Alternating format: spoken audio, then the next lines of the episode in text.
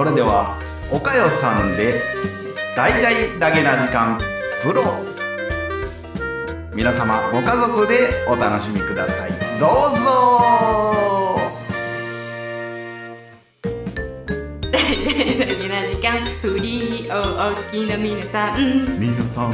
アップルポッドキャストではだげな時間初。早速だげな時間プロを配信しております。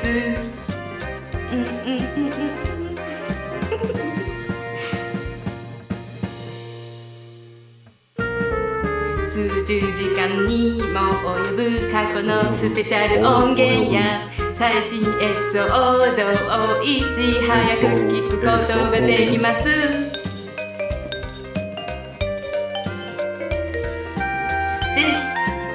ご入会ください。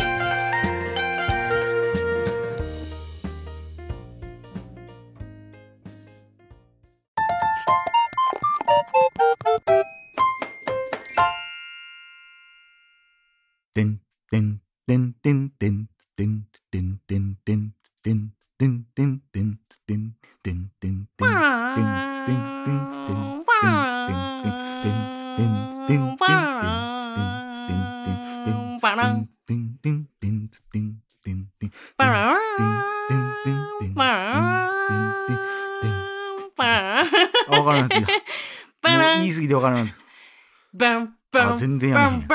然やめへんバンバン全バンバン。ああなんやそれ。ミッションインポッシブルパラーン。あそうそうパランや。いやそれ絶対いるやろ。なミッションインポッシブルで終わるやつなんやろ。忘れてた忘れてた。ということで はい。大々大げな時間でございます、はい。あ私が柴山健でございますよ。おかよです。あのー、ちょっとね今回はね皆さんに申し訳ないけども。なんすか？映画ネタバレありでちょっと喋ろうかなと。うわ思います。え？ミッションインポッシブルバービー。バービーかい。これ前もデッドレコーニングちゃうんかい。デッドレコーニングじゃないんやけどもやな、これ前の時もあある映画の時に同じこと言ったんやけど、うん。ラストについてちょっとやっぱりねおーはいはいはい喋りたいんですよ。はいはいはいはい。ということで。前の映画ってなんすか？それはまた後で言います。はい。なので、うん。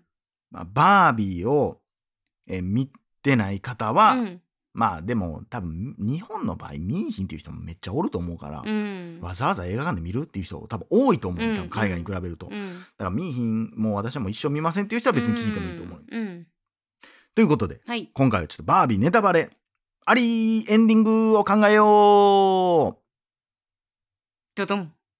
てねーん。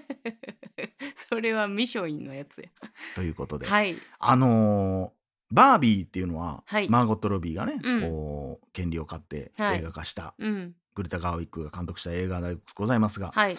まあストーリーとしてはそのバービーの僕らがしてるあの人形のバービーにはうん実はバービーランドといううん。世界が存在してて、うん。そこでまあ今日も楽しくバービーたちは生活してるんやと、ケンとうん。いろんなバービーいろんな種類のバービーたちと暮らしてるバービーランドというのがありました、で、えーそこからまあなんかバービーランドに異変が起こってると。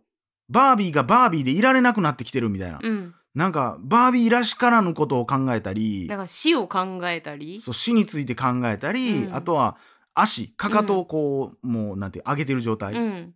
あれはハイヒールを履いてる状態をずっとキープされてたのに、うん。もうフラットになってしまったということが起こったりで、でこれは人間界で何か異変が起こってるに違いないと、うん。だから人間界に行ってその原因を直してくるのじゃみたいなこと言われて、まあ、バービーとその一人のケンがうん。一緒に人間界に行くっていうお話なんですけど、もうこのなんかフェミニズムがどうのこうのみたいな話はとりあえず置いといて、うんうんうん。ただもうラストがもうこれ前も言ったんですけど、うん。あのーあるラストがあるんですけど、はい。それ「トイ・ストーリー4」とほぼ同じラスト、うんうんほぼ同じではないねんけど意味は違うんやけども、うん。ただ結果としてはストーリーの流れとしては同じやねんけど、うん。だから「トイ・ストーリー4」のネタバレを今されたくないという方はもうここでああそうですよね。ということで、はい。両方まあ見てるもしくは別に見ないっていう方に、まあ、続けていますけども、はい。えー結局ですねこのバービーちゃんは、うん。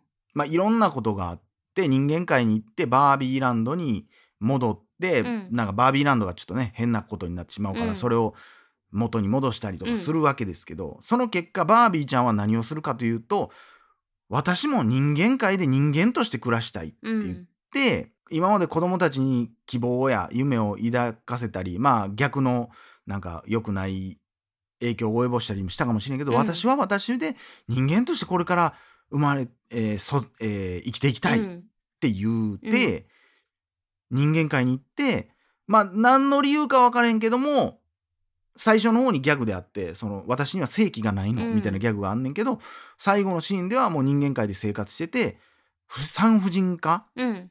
に行くっていううん。シーンで終わるってういう、んうん。まあそれを妊娠したと捉えるのかまあ単純になんかその分からへんけどま私あなんかあれじゃないと思った。私はあのもうバギナを作りに行ったんかなと思ったけど、ああなるほどね。正規ね、うん。なんでバギナって言うの？正規でええやん。俺がそう言うたんやから。そうか。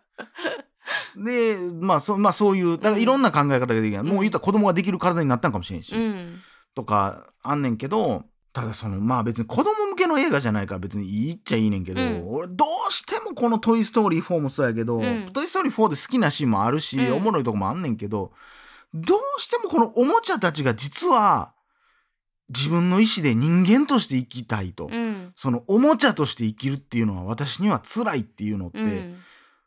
すごく傷つくのよね。うんうんそんなひどいこと俺らはしてたのって思ってしまうね、うん。おもちゃにおもちゃであれとうん。うん押し付けることうがん。良くないことってなったら、うん。いや逆に言うとマーゴット・ロビー扮するそのバービーが選んだ道っていうのは自分で自分の道を選んだっていうことが大事なのは分かんねんけど、うんじゃあ今もバービーランドで生活していく人たちはじゃあ何なのって思ってしまうの、んそれはあの「トイ・ストーリー4」の時もそうやねん、うん俺はもうこうやって野良のうんおもちゃとして生きていきたいよ、うんもうなんだろう人のものであることっていうのは違う気がするんだってなりだしたら、自分の生き方をみたいなね。うーん。なんか子供たちはじゃあおもちゃで今度遊ぶ時に何を考えたらいいのってて俺は思うからすごい悲しい、うんえうん。えじゃあもうあんそのいや違うよってアンディといた時間はすごく良かったんだけども、でもなんかもうもうあの頃みたいに新しい子供たちと遊ぶっていうのはもうなんか違うんだってそうやって縛られてそこでっておそんな奴隷みたいなこと俺らはしてたのっていう、うん。それはもちろん指導みたいなやつもおるんやけど、うんうんなんかおもちゃをテーマに描くってなった時にすごい悲しいエンディングやんって、うん。バービーたちだって子供を産みたいし、うん。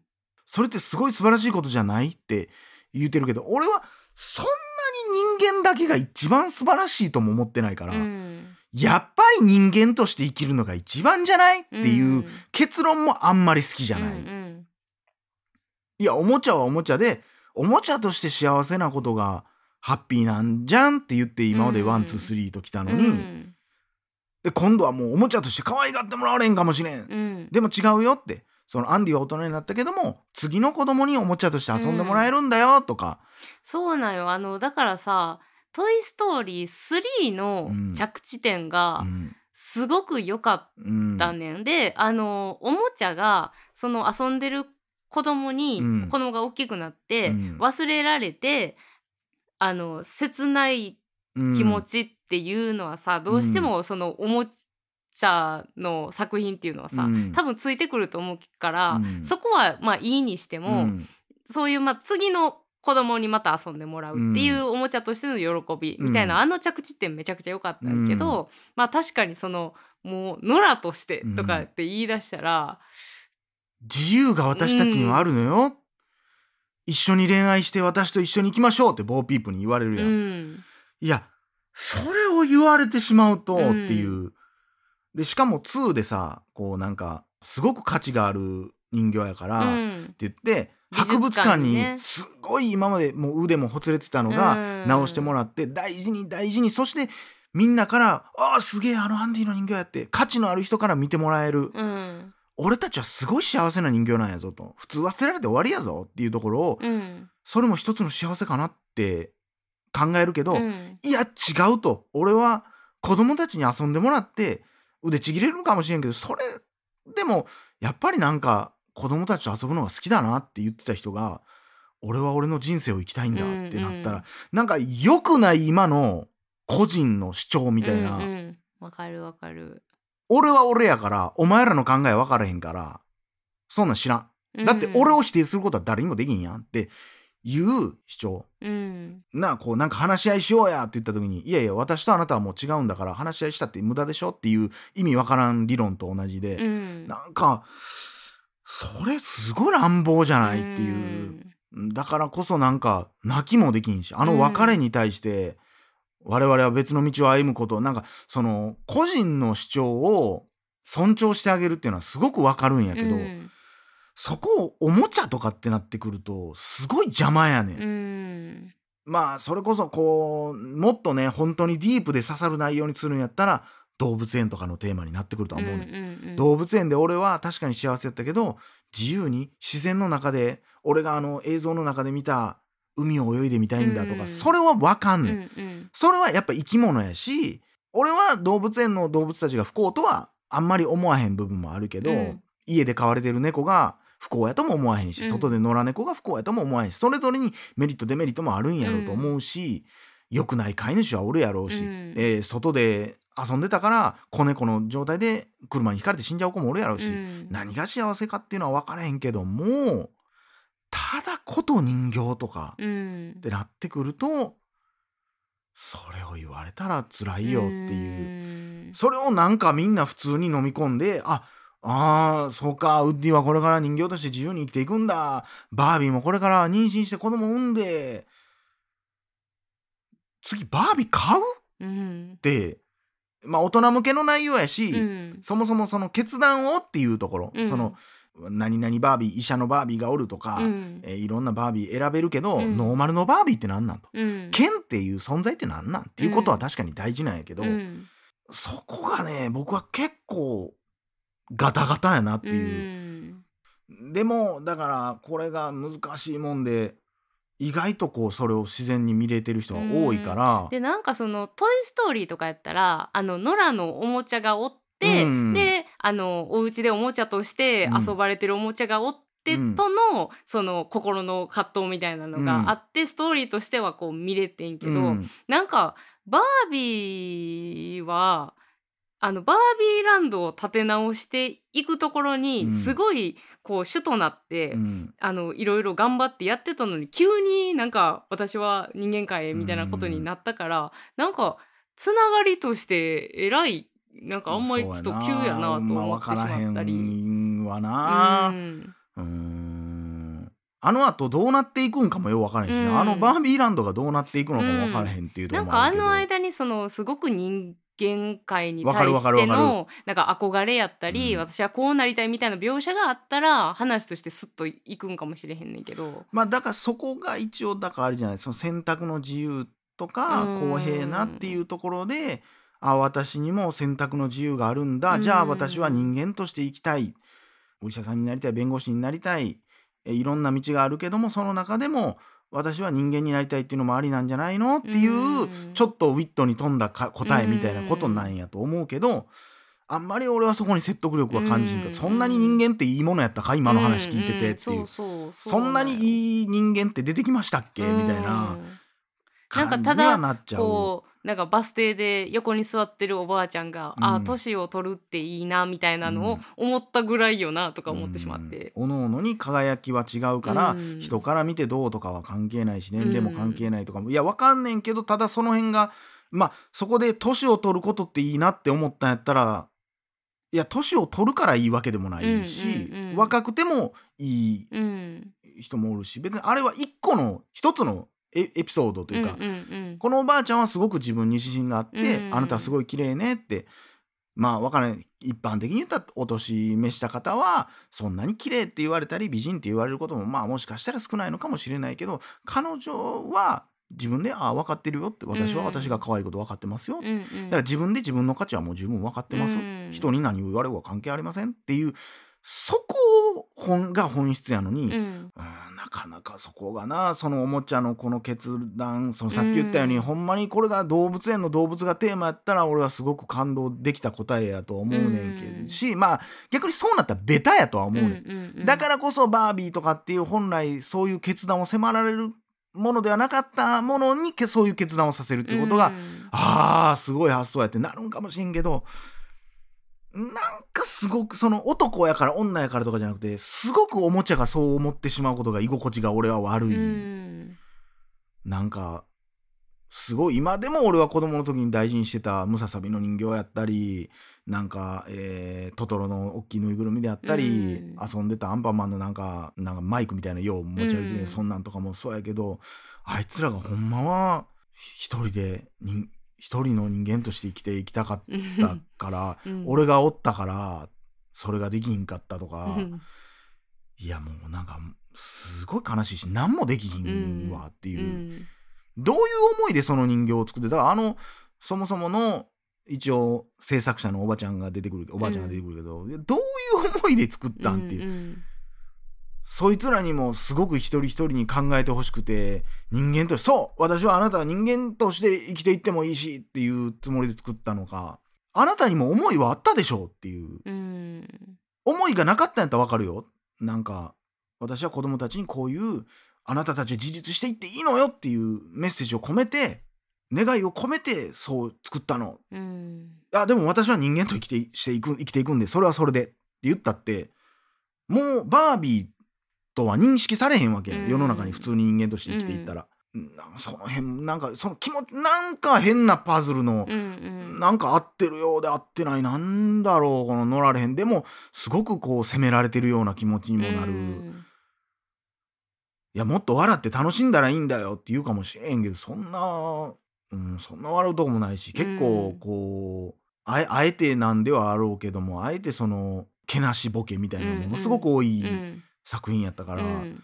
いやなんかまあ言いたいことはすごいわかるけどなんかそんなにそんな蹴落とさんでもええやんみたいなことばっかりがうん。どっちに対しても続くから、うん人間に対してもそうやし、その男性女性に対してもそうやしずっとお互いがお互いをディスり合ってるみたいな、うん。まあまあそのその話出したらもうややこしいからうん。もう嫌やけど、うんまあただちょっとおもちゃのことだけはね、うん。ちょっとみんなどう思ってんねやろうっていうことでうん。お話しさせていただきました、はい。そして「トイ・ストーリー5」どんな結末にする気？そうやな。逆に見る。うん。逆に見たい、どの世界線を描くのかもよくわかりませんもんうねん。だから僕は逆に言ったらあのショートでやってるようななんかタワー・オブ・テラーのとか、うんうんうんあの恐竜堂のこうのみたいな、うん。実は君たちが寝てる間におもちゃたちも自由にしててうん。冒険してて、その中で恋愛があったりそれはすごいいいことやん、うん。俺らが干渉してない時には自由に冒険したり、なんやったらあれあのおもちゃどこ行ったんやろうと思ってたやつって実はすごい冒険してたかもしれんよとか、すごいお互いにとっていいことやのに、うん。かなございます、はいということではい。以上柴山健でございました。おかよでした。裏飯やまた明日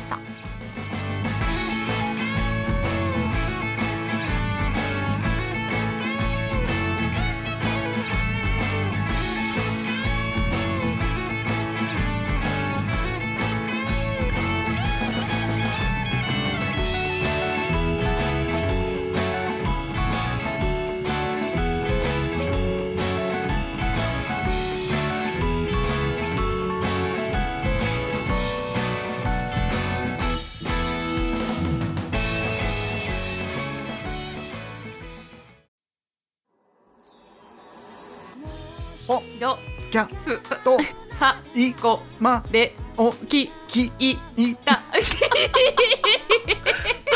頭おかしなるわ俺。聞いてる方もおかしなんで頭おかしなるなやこれ。ちょ待ってもう一回行こもう一回行う。もうこ一回行くで。行くで。ポうどキャすとおさいごまでお。いや頭おかしなる。無理無理無理無理無理無理意味わからいやへん意味わからへん私意外といけてんねんけど。すごいな。なんで処理できてんの？俺何しちゃってるか分からん。俺次何言うてんか分からへんようになるわ。ありがとうございましたから行こうやじゃあオッケーオッケー。言うてへんけどね一回もそこ。一回も言うてへんとこまで飛ばすん せめて言うてるとこにしようや。最後までからいこう最後までお聞きいただいただきまで言うたからじゃあありがとうございましたからいこうかはい。僕いきますね、はい。ありがとうございましただいだげなちかんでわばんぐみ。え。聞き取られへんやろこれ聞いてる人も。もっとスラーっといきたいなでもな。いやもうまあかん俺もう無理や俺これ無理やわ。あ なんか脳の作りの違いな終わる時に頭おかしなってるって俺。あー。ということで、はい。お便りお待ちしておます。待ちしてます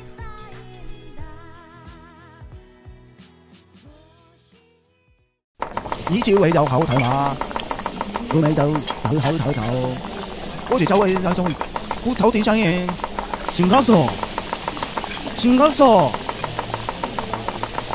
ぶどう屋いわき